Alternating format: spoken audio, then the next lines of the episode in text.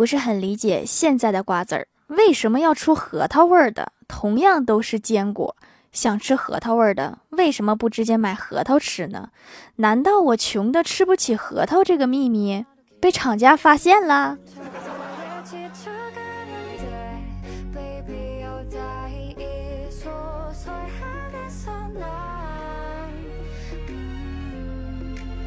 ？Hello，蜀山的土豆们，这里是甜萌仙侠段子秀《欢乐江湖》，我是你们萌豆萌豆的小薯条。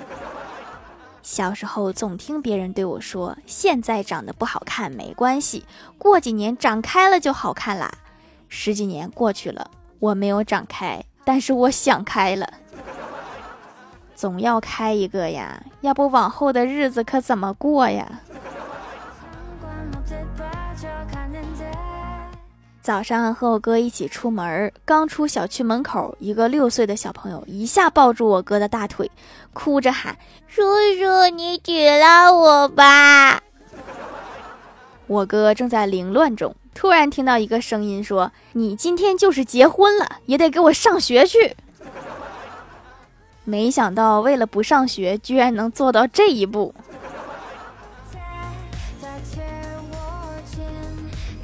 我哥去相亲，女方问你有什么特长吗？我哥想了想说：“有钱算不算特长？”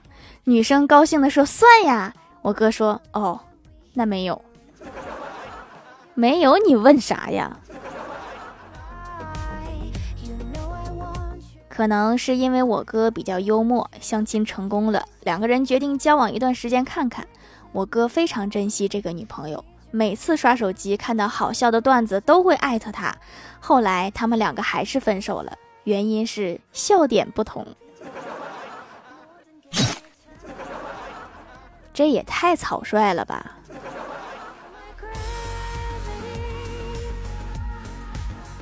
周末去医院做检查，前面的病人对医生说：“大夫，我腿发炎了。”医生说：“把裤腿卷起来给我看看。”病人撩起裤腿，露出一截又黑又脏的腿。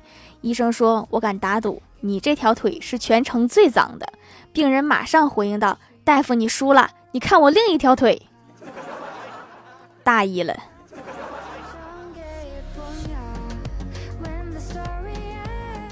上午正在上班，突然听李逍遥说：“我手机没电了，怎么办呀？”郭大侠说：“我有移动电源，给你充会儿吧。”李逍遥说：“你傻呀，我这是联通的手机，怎么能用移动的电源呢？”郭大侠像看傻子一样看着李逍遥说：“你才傻呢，我这也是联通的手机，我怎么就能充呢？”李逍遥问：“你是怎么充的？”郭大侠说：“真笨，你把手机卡拔了不就行了吗？”这电源和电信运营商有什么关系呀？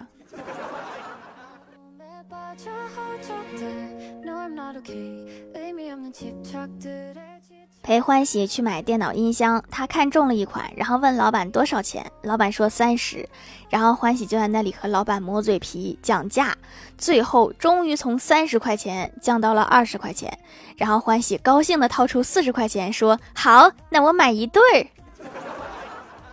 音箱本来就是一对儿啊，你是不是傻？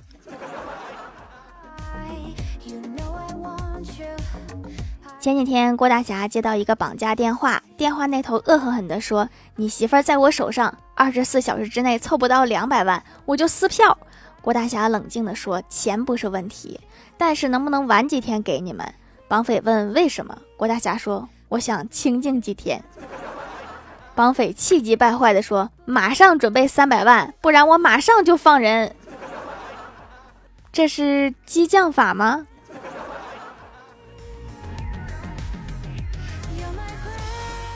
郭大嫂做饭时不小心把手烫伤了，大喊着：“霞霞，我手烫伤了，好疼呀！”郭大侠说：“不是跟你说过牙膏可以止疼吗？”郭大嫂说：“我知道呀，可是我已经吃了一管牙膏了，还是好疼。”别急，一会儿肚子也会疼，你们两个一起疼。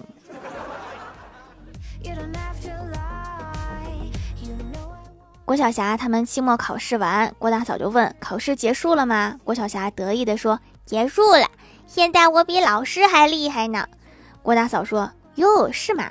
郭晓霞说：“再开学我就上二年级了，可是老师留级了，他还在一年级呢。”你要是这么理解的话，好像也没有毛病。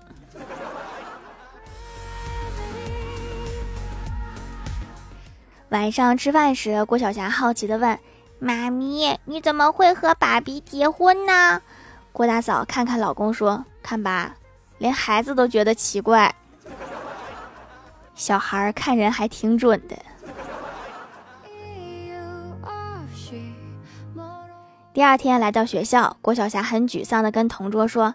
你知道吗？我爸比以前特别喜欢打麻将，可是后来我出生了，我爸为了我，也为了整个家庭，毅然决然地放弃了打麻将，因为他觉得好像打我比较有趣。这个可能是你努力的结果呀。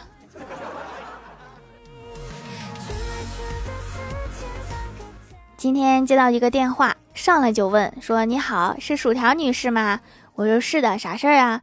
电话那头说：“你好，我这里是公关公司，想耽误您一两分钟的时间，做一个大概五分钟的调查。”你们公关公司说话这么不严谨吗？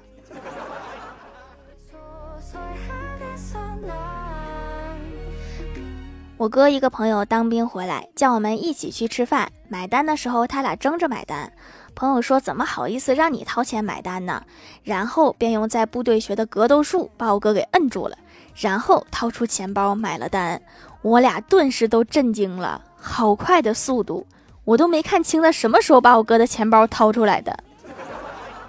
少侠好身手啊！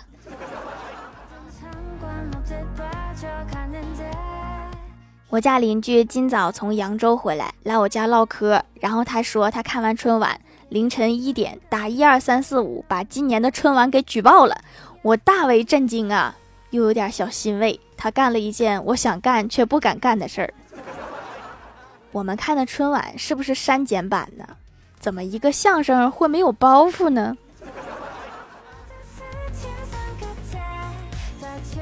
嗨，蜀山的土豆们，这里依然是带给你们好心情的欢乐江湖。喜欢这档节目，可以来支持一下我的淘小店，直接搜店名“蜀山小卖店”，数是薯条的数就可以找到啦。还可以在节目下方留言互动，或者参与互动话题，就有机会上节目哦。下面来分享一下听友留言。首先，第一位叫做呆萌的马卡龙，他说一天薯条借欢喜一千块钱，欢喜说下个月还，结果到了下个月，欢喜发了一条消息说还你了。薯条很奇怪呀，说哪儿还我啦？结果收到一条短信：中国移动提醒您成功充值一千元。这么多钱，我得用几年呢？下一位叫做亚童儿二零一二，他说周六我去医院看医生，半个小时之后，医生说看够了吗？真的是看医生啊？你不干点别的事儿吗？下一位叫做拉文克劳的 T A L I S A，他说我居然进前一百啦，好开心！祝薯条姐姐今天造的做的更好，长得越来越好看，节目做的越来越好，工资越来越高，薯条姐姐一定要读啊！非常感谢你的祝福呀，那就顺手帮我把数据都点一点吧。下一位叫做鸡架女将，她说很严重的敏感肌，用什么洗面奶都会过敏，吃火锅也过敏，发红还发热。死马当活马医，试试手工皂，竟然真的可以用，用了不过敏也太神奇了吧？不神奇呀，没有你神奇。吃火锅为什么脸会过敏呢？火锅汤是不能用来洗脸的哦，亲。下一位叫做蜀山派的番茄酱，他说：“薯条，过年一个好消息和一个坏消息。好消息是大人给我的红包总共有一万块钱，坏消息是我只能得到五百。更悲剧的是，我听到了跟往年妈妈说的一样的话：乖，你还小，妈妈先把钱给你存着，等你长大了再还给你。是不是所有的父母都会这一套词儿啊？”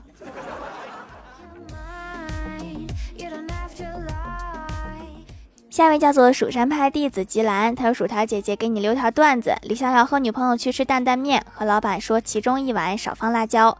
等面上来，李逍遥发现两碗辣椒是一样多的，就和老板说：‘老板，我们有一碗是要少放辣椒的。’老板看了一眼两碗面，默默地走进后厨，拿了一勺辣椒出来，随后放进了其中一碗，说：“现在合适了。”哦，我以为是要舀回去一勺子呢。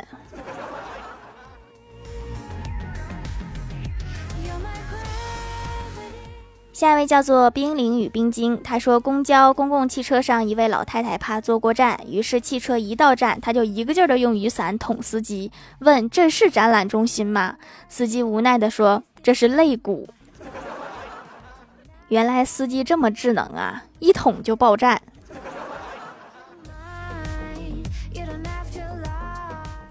下一位叫做六六，他说新年吃油啦，正在发痘，用了手工皂洗几天就下去了，简单方便。只有紫草皂是快速的，别的都是慢速的，但是对我来说都是有用的，推荐。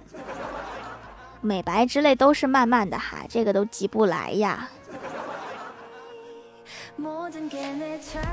下一位叫做死神柯南来了，他说条段子：今年双十一，一个数据令我这个九零后非常震惊。数据表明，在买假发的人群中，九零后真的是尤为突出。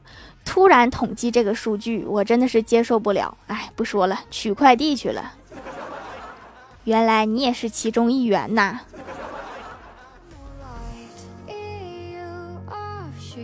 下一位叫做土豆上，他说今天路上捡了五十块钱，那一刻我想到了雷锋同志，于是我毅然决然捐给了路边一位大叔。大叔为表谢意，给了我十只烤串、两袋薯片、一包恰恰瓜子儿。看来好事儿还得做呀。你这个好像就是消费了一波啊。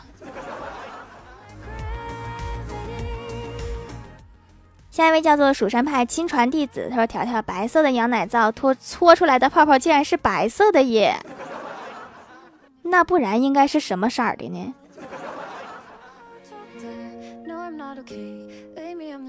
评论区互动话题：你想发明一个什么样的高科技产品？冰凌与冰晶说：“我想发明一个全自动写作业的机器，还有一个全自动销毁试卷机器，还有一个带上学的机器。”三个机器下来，那么学生时代就无忧无虑啦。那你本人准备干点啥呢？李长月就是我的名字，说自动喂饭机，这个这个需要自动吗？这要是杵嗓子眼儿去多难受啊！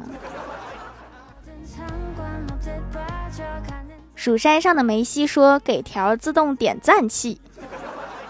嗯，这个是真爱粉呐。电脑二零六八说能帮我关闹钟的机器，这个好解决呀，你不设置闹钟不就行了吗？蜀山弟子颜值高说查看脑里想什么机，这样老师就可以直接看学生脑里作业的答案了，学生也不用写作业了，一举两得。那学渣不是太倒霉了，直接就露馅了。